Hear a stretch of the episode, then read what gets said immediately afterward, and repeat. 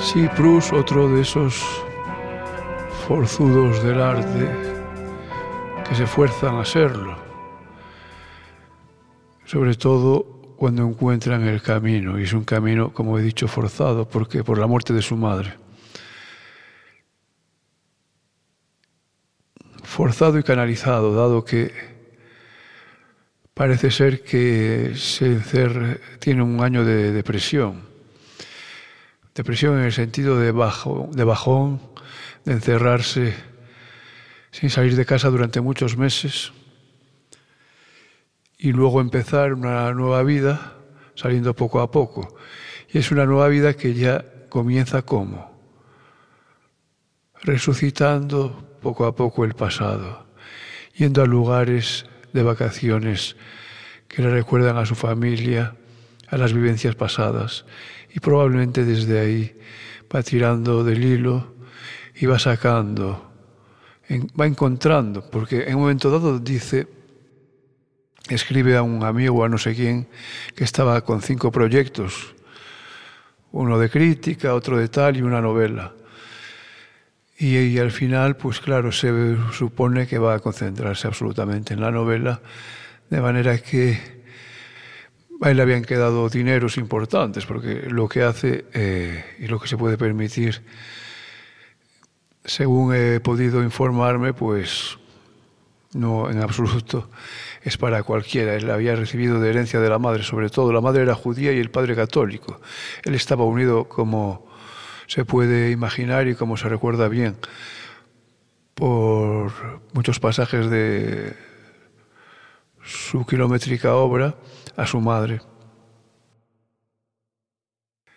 Entonces había recibido de ella eh, una herencia importante que le permite no tener mm, preocupaciones en lo material. En realidad, cuando uno tiene mucho dinero, pues esas preocupaciones también se diluyen en lo moral, porque puede hacer uno lo que quiere. Sabemos que el dinero compra voluntades y compra mm, eh, virtudes. Compra y vende virtudes, ¿no? Vale, sabemos que él, por ejemplo, compraba virtudes eh, en un hotel que se llama Marigny, que parece ser que todavía existe. Y de hecho dejó algo de muebles de la familia a este hotel, que era de prostitución eh, homosexual, donde pasaba buenos momentos. También pudo eh, permitirse coger un, piso en una casa en Versalles donde se encerró a cal y canto, hasta tal punto que hizo que eh, insonorizaran para no distraerse. Él estaba muy enfermo, como sabemos, bueno, enfermo, cada vez estuvo más enfermo, pero siempre tuvo asma. Y esta dedicación total a esta vida enclaustrada y al trabajo en que tenemos eh, muchas declaraciones de primera mano de su asistenta, que era la mujer de un taxista que él cogía a menudo y que se quedó ya para siempre, pero más o menos interna. Quizás no. Sí, yo creo que es que vamos a ver. Creo que el marido murió igual que murió el amante de Proust, que era un, creo que un Agostinelli, no sé si era italiano, de origen italiano, murió, dejó a, a y dejó París por irse a Niza, a la zona, Costa Azul, al tema de los aviones, que era algo nuevo, y bueno, pronto, pronto tuvo un crash en cuanto a esta mujer celeste, de la que podemos ver algún, bueno, bastantes audios y algún vídeo, murió creo que en el, 70, en el 90, me parece, 90 y poco. Eh, es decir, que todavía hace poco murió. Cuenta muchos detalles de... Y también tenemos un libro que si no lo escribe ella, pues lo dicta ella de alguna manera, ¿no? Sobre sus experiencias con Proust, al cual adoraba, es decir, que solo tiene buenas palabras hacia él. y cuenta las manías que tenía, cómo le ayudó, etcétera. Por ejemplo, le ayudó bastante con los ampliando los márgenes, porque él se desesperaba a veces, pues claro, son bobadas, pero los genios ya se sabe, se desesperan porque las cosas más simples para otros, para ellas son complicadas. Y él, eh, en, en los momentos de arrebato, pues a lo mejor llenaba las páginas y no sabía cómo hacer para luego corregir o si le verían otras ideas que apuntar Mm, habría sido fácil, por ejemplo, hacerlo entre líneas o dejar unos márgenes. Pero claro, eh, cuando se da cuenta posteriori, mm, o por lo que sea, lo cierto es que él tenía un problema importante, solo cuenta ella.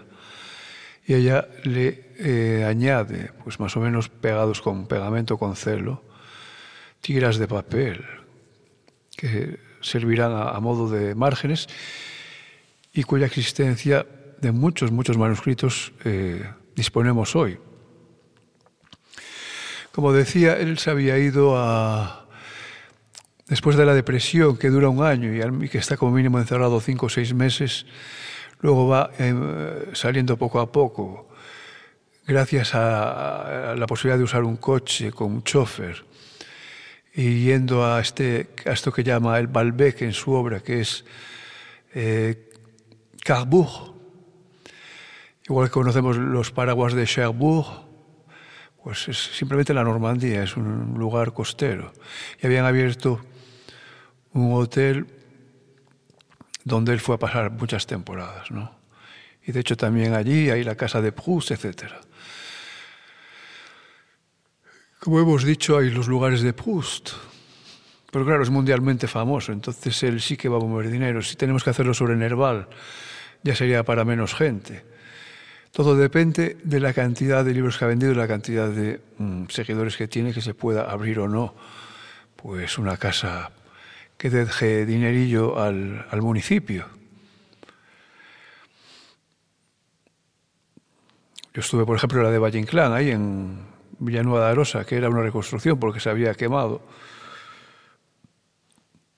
Y ocurre mucho, por ejemplo, la de, también la de Picasso, Le Bateau Lavoie, que yo estuve buscando de manera denodada y como esa no está señalizada ni le dan demasiada importancia, increíblemente. Eso sí, es verdad que esa también está reconstruida.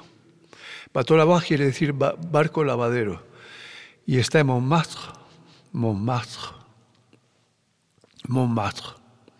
Cuando estás hablando en español, decido cambiar, para mí al menos, a la, a la fonética francesa. Bueno, yo lo busqué de manera denodada y no lo encontraba. Entonces, para descansar, me voy a un bar, que realmente es una absoluta delicia, no solo desde un punto de vista de los, de los coñacs o calvados, aguardiente de manzana, el eau de vie que me tomé allí, sino desde un punto de vista puramente estético, es decir, estaba, era como una tasca, por supuesto renovada, pero mantenida, en su, como saben hacer los franceses, en su esencia, ¿no? Y probablemente yo pensaba, porque luego me di cuenta, poco después, inmediatamente, casi, que enfrente estaba, porque había una plazoleta, estaba el Bateau Lavoir, cuyo aspecto exterior estaba apenas modificado, eh, y tenía alguna referencia, pero no se veía de lejos, tenías que acercarte a las ventanas y sí que ahí ya quedaban eh, informaciones, fotografías de la gente que pasó por allí, claro, pero no fue. Eso era, imaginemos una. Pues como luego ha sido lo de las, las guardillas, a las que caían pues los artistas frustrados, bueno, los artistas emergentes, los artistas sin dinero en suma, o cualquier otro tipo de personas que no tenía dinero, no tenía por qué ser artistas. Y de hecho, por ejemplo, se usaba lo que es el, baño turco, ¿no? que lo hacías de pie todo, no solo las aguas menores, sino las mayores. Pues esto era no una buhardilla porque era todo el edificio de una planta, vamos, de dos, el bajo y, la, y el primer piso. Pero vamos, con madera interior, entonces no me extraña que ardiera. Yo creo que ardió y creo que fue por eso. Pero por ahí pasaron importantes. ¿eh? Creo que pasó incluso el Chagall, Pero vamos, eso ya lo digo de memoria, por supuesto estaba Picasso, pero dos o tres más de estos conocidos. Y eran totalmente jóvenes, llevaban sus amantes, y era como un mundo, pues eso, como compartiendo una residencia. Se echaban a pintar por la noche, y, y claro, era la vida de Montmartre, ese era como un pueblo fuera de París. Habían escogido ese lugar por los precios, como suele ocurrir. Los precios abordables para ellos, accesibles. En fin, yo me enrollo como los malos profesores, pero que a veces sacan alguna perlilla que otra. Y además, como yo no estoy enseñando nada, no me importa. Eh, como decía mi querido Miguel Pedrero, que, me, que no conozco, no me interesa tanto informar como, como fascinar. Aunque él lo consiga y yo lo persiga.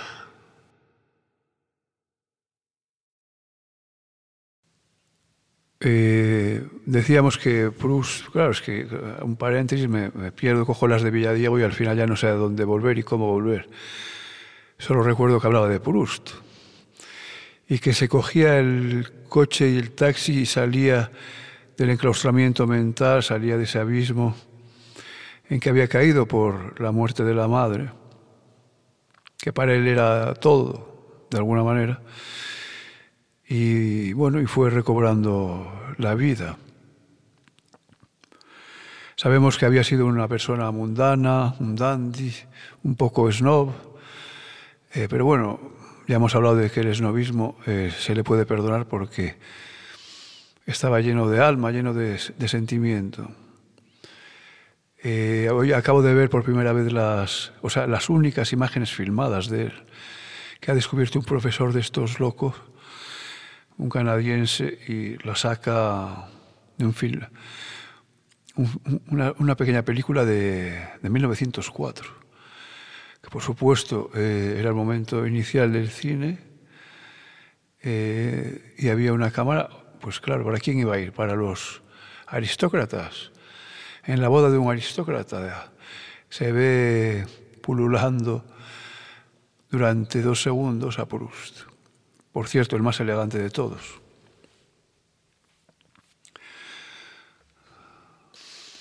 Y una de las mayores cosas de Proust, como es de los grandes artistas, verdaderamente grandes, es que abarcan la humanidad, ¿no? Abarcan debajo de su ala mmm, con un gran amor por el ser humano, una gran filantropía, un gran calor que desprenden, como dije antes, magnificadores eh, de la realidad. O sea, hacen un arte que tiende al ideal, aunque toquen lo, además con mano diestra, lo real, ¿no? Pero siempre es para elevarlo. Ya lo comparé a Rafael y bueno, de alguna manera estoy de acuerdo conmigo mismo. Por tanto, hemos dicho que la novela, obviamente, la gran novela del tiempo eh, perdido y reencontrado, como dice uno de sus volúmenes hacia el final, eh, es lo más importante, el trabajo más importante. Pero ¿qué pasa? Es como el gran río al que van afluentes. Y de hecho ocurre que él había trabajado en escritos que son germen de alguna manera de esta obra. Por ejemplo, peregrinaciones que había hecho por iglesias salvadas, salvadas y campanarios. ¿Vale? Son luego fragmentos de En busca del tiempo perdido. Las descripciones de los mismos.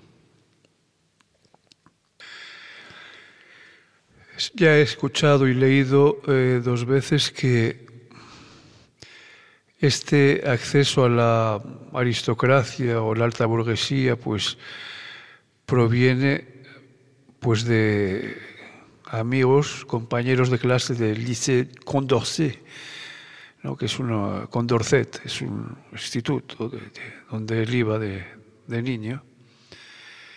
Eh, Lo cual no quiere decir, por supuesto, que los niños lo vieran bien. De hecho, porque le empezaron a ver que se codeaba con esa gente y se reían. Otra cosa que hay que decir importante, ya hemos dicho que Combray la, que hoy en día es un pueblo de verdad, eh, que se llama Illier-Combray, le han añadido este nombre de ficción a la realidad del pueblo, pues viene de Cumbria, al menos está influido, no es que venga, eh, sí, viene, pero por una sola persona. Y Ruskin era ese gran autor inglés anterior a Proust, que él había traducido con mucho trabajo y al que había admirado. Por tanto, entra en este ambiente de aristócrata y también cultural, ¿no? de los salones, la cultura de los salones de las, de las señoras, sobre todo lo llevaban señoras eh, de esta aristocracia que retomaba un poco el vuelo, pero que seguía eh, estando un poco al margen, al menos en lo económico, en la importancia real, operativa de Francia, que estaba en el Faubourg Saint-Germain. Es decir, sabemos que está la, el Boulevard Saint-Germain, eh, creo que es la rive gauche, de hecho donde se dio luego la intelectualidad de la chanson française, etc.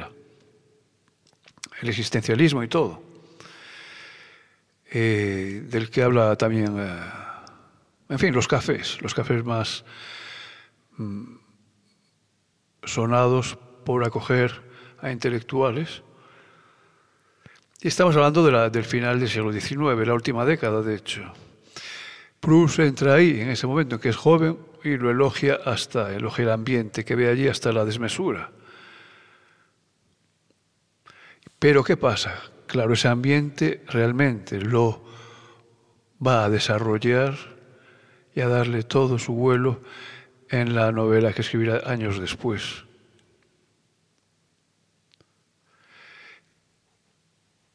Y dicen también que en realidad hace una virulenta crítica de, esos personajes, de la alta nobleza. ¿Por qué?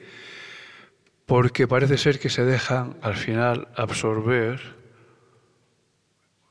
que sería embaucar, gente como el duque de Guermantes, por la burguesía de Madame Verdurin, Verdurin, que es uno de los dos salones o tres más importantes de En busca del tiempo perdido, ¿no?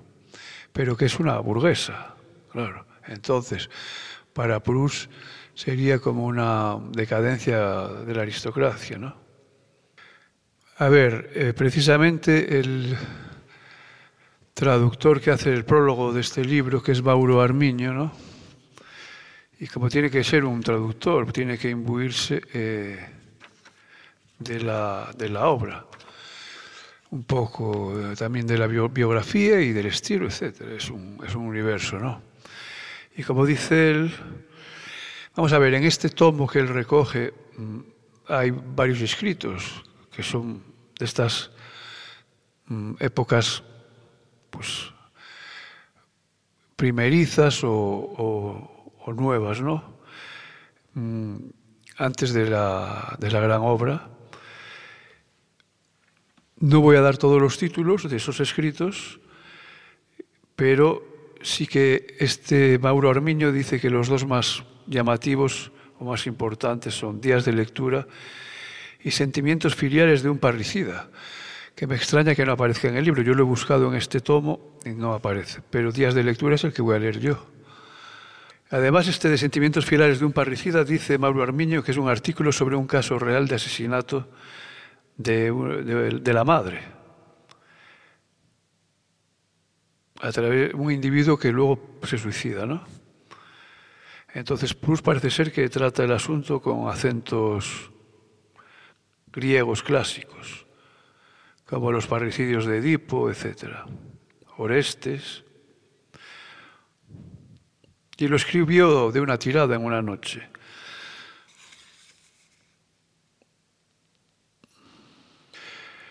¿Qué ocurrió? Que, claro, debió haber algo también de, de desahogo. Recordemos la carta al padre de, de Kafka, que estaba, creo que bastante claro que era un reproche. Bueno, nada, era el arquitecto que me requería para poner el corcho en las habitaciones, dado que me retiro del mundanal ruido, siguiendo los pasos de Proust. Pero bueno, tras este paréntesis, eh, decía que eh, parece ser que Proust escribe esto desde un tirón, como si fuera un arrebato por la noche. Eh, y en realidad, ¿por qué es? Posiblemente porque se sentía identificado con el parricida. Porque estas palabras constituía un elogio del parricidio, son literales. Bueno, este, este arquitecto, no sé, está un poco obsesionado. Ah, no, no, no es el arquitecto, sino un acreedor. Perdón, un momento. Vale, te he dicho que te voy a pagar, ¿vale? Bueno, ¿qué más da? Si has esperado tres años, ¿qué más da otros tres meses? Bueno, intentaré hacerlo antes. Hasta luego. Bueno, lo redacta en 1907, que tiene creo que 29 años. Y luego hay varios eh, artículos sobre artistas, sobre escritores, Flaubert, Baudelaire, Nerval. Algunos son artículos para periódicos, otros son ensayos, en fin, ¿qué más da? Lo cierto es que todo puede ser eh, eh, moldeable de un género al otro, al fin y al cabo, ¿no? Igual que los profesores universitarios cogen, escriben un artículo y luego lo meten en la tesis a lo mejor, y luego otra cosa muy importante, y es que muy a menudo eh, los escritores necesitan, como los músicos, pues el toma y daca, ¿no? Es decir, el estímulo para ponerse a escribir sobre algo, pues haber leído algo bonito o haber leído algo que te molesta, al contrario. Es decir, eh, un parecer de otro crítico que escribe algo que no te gusta, como hemos visto que en Nerval O sea que Proust escribía contra este o contra el otro. De hecho, me acuerdo contra Lemaitre, contra Barrés, que ya era un político, eh, para decir su punto de vista sobre Proust. Pues eso ocurre con los artistas. Se necesita un estímulo. A veces el amor, a veces eh, otros artistas, o a veces un bobo que planta un juicio erróneo, pero que encima es escuchado, ¿no? Sí, es así, porque de hecho la crítica literaria es un arte también. Ya lo he dicho en otras ocasiones que el mejor crítico era el artista, pero también hay buenos críticos que no son artistas. Y, de hecho yo he disfrutado muchísimo leyendo crítica literaria y por supuesto eso le ocurre a otros artistas, a Proust, etc. Bueno, es imposible no, no comentar sobre Proust el tema de la sintaxis. Si Umbral decía que el francés, en general, el escritor francés, era el estilo de la sintaxis, eh, encumbraba ese estilo, que es un estilo diferente al español, se, se, centraba sobre todo en Proust, obviamente, porque tiene estos periodos larguísimos, que encontrar el verbo principal es un verdadero desafío. Yo recuerdo que la primera vez me enfadé, en efecto, en Francia, cuando vi esos en una enciclopedia que compilaba fragmentos de muchos autores franceses, pues no me lo podía creer. Me enfadé. Luego ya le encontré el tranquillo y el gusto. Por supuesto, quien dice que no encuentra el verbo principal es porque está lleno de subordinadas y de conjunciones la, la frase. En fin, el otro día no sé por qué, pero fue así. Eh, leí y además canté y además en dos lenguas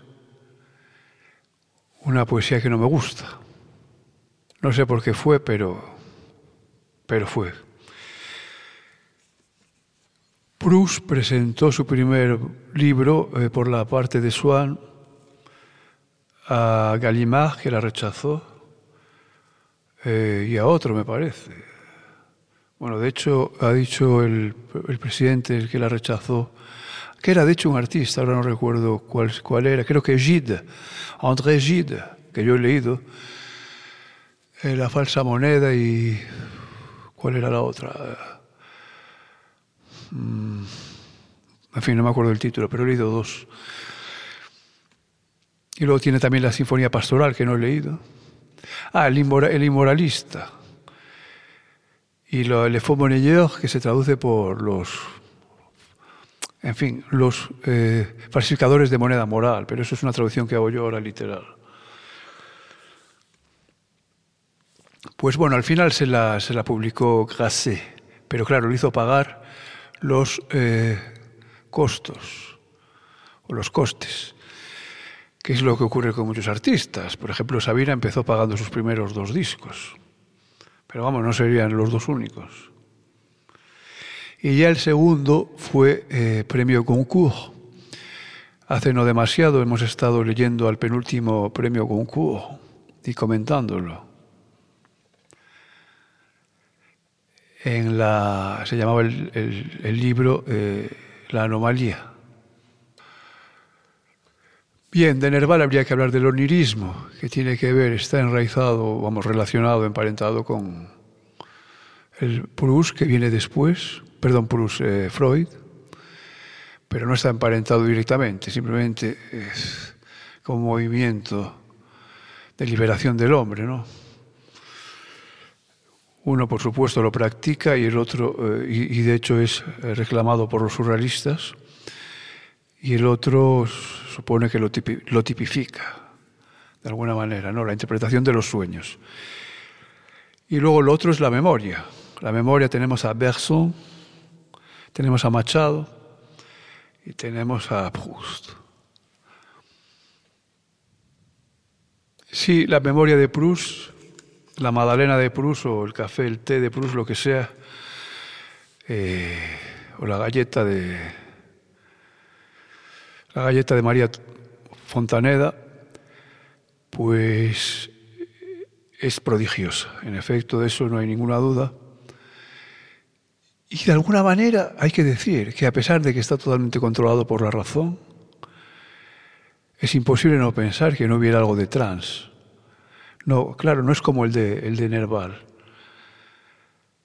Que además el de Nerval no es de la memoria, sino de una proyección hacia la utopía pasada, pero que no conoció, obviamente.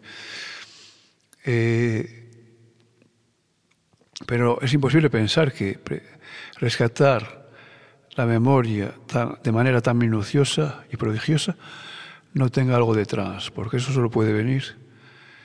Y de hecho, eh, si escuchamos la manera en que se preparaba y la manera en que se inmergía, hacía inmersión, creo que lo podemos paragonar a los artistas mm, maniáticos. Ay, se me dejó, se me olvidó decir que precisamente se ha hablado de que atacaba a algunos de los críticos, como no nombrar al mayor contra el cual he dirigido todo un escrito, contra Sainte-Beuve, Beuve, perdón, Sainte-Beuve, contra Sainte-Beuve, no sé cómo pronunciarlo en español. Sí, yo también soy un snob. Si alguien me pregunta, ¿sabes pronunciar eso en francés? Y no me queda más que decirle, solo en francés, amigo mío. Qu'en français, mon ami.